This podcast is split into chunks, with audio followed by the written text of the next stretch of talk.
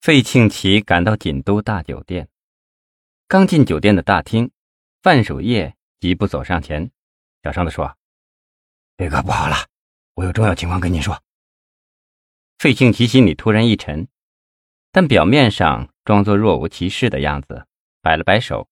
他生气的说：“瞧你这个德行，急什么呀？难怪你当不了公安局的一把手。”范守业尴尬的说。飞哥，不急不行啊！这事儿也太突然了，突然的都让我们措手不及。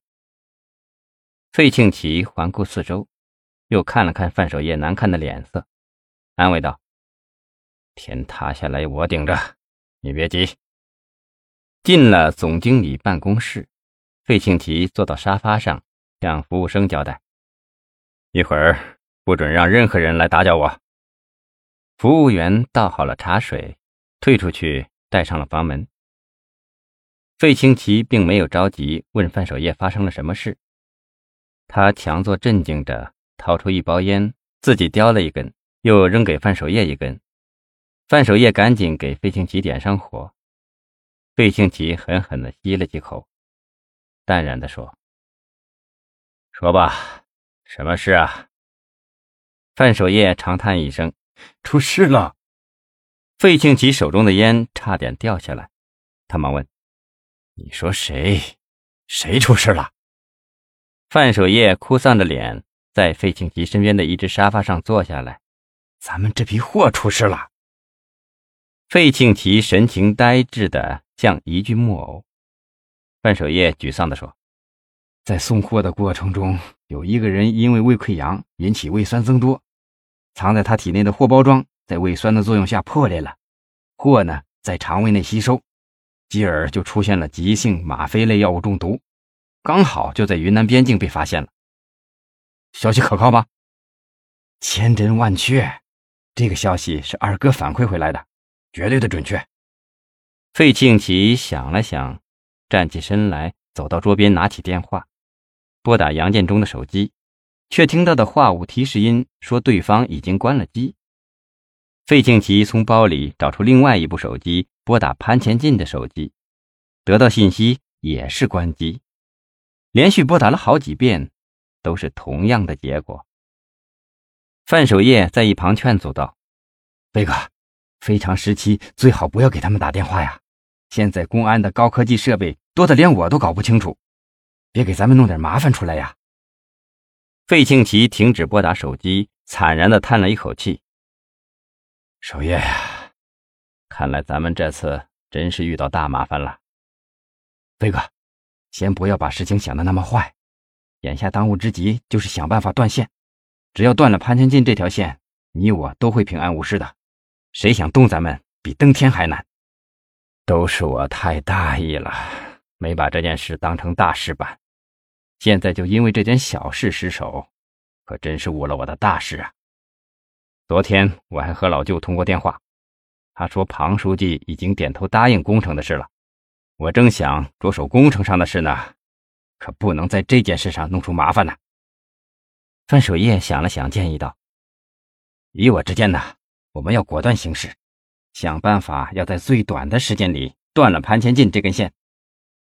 只是这样，这批货可就太可惜了。”费庆奇看着范守业说。守业兄弟，养兵千日，用兵一时。这次你要亲自出马了，你让二哥想想办法吧。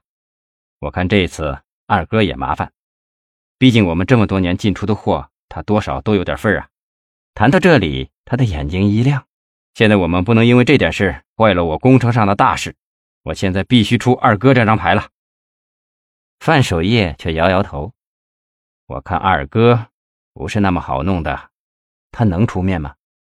我听说这次中央军委的班子调整了，他老爸已经退下来了，怕是他说话没那么响了吧？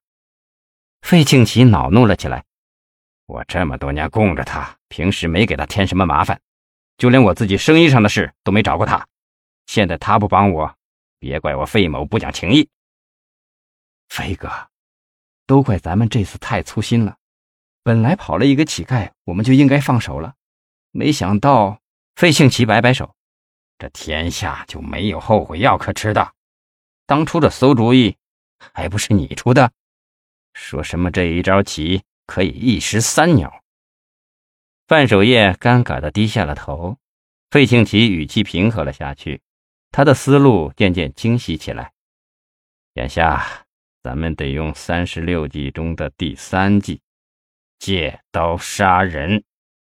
范守业眼睛一亮，惊喜的赞叹：“我说，费哥，您肚子里装着一部《资治通鉴》，看来我真是低估您了。”费庆奇并不理会范守业的夸赞，他继续说：“历史上的借刀杀人者中，曹操算是高手。他要杀祢衡，假手于刘表；杀杨修，借扰祸军心的罪名，杀的是干手净脚、堂堂皇皇的，就是假的合情合理。”范守业似乎从费庆奇的话语中得到了锦囊妙计。他说：“啊，对对对对对，以费哥的高见，咱们就不会有事。只要这次没事，谁也别想把咱们怎么样。费总，您还是可以继续着手您那些工程。”费庆奇坐回沙发，又点了一根烟，沉思良久。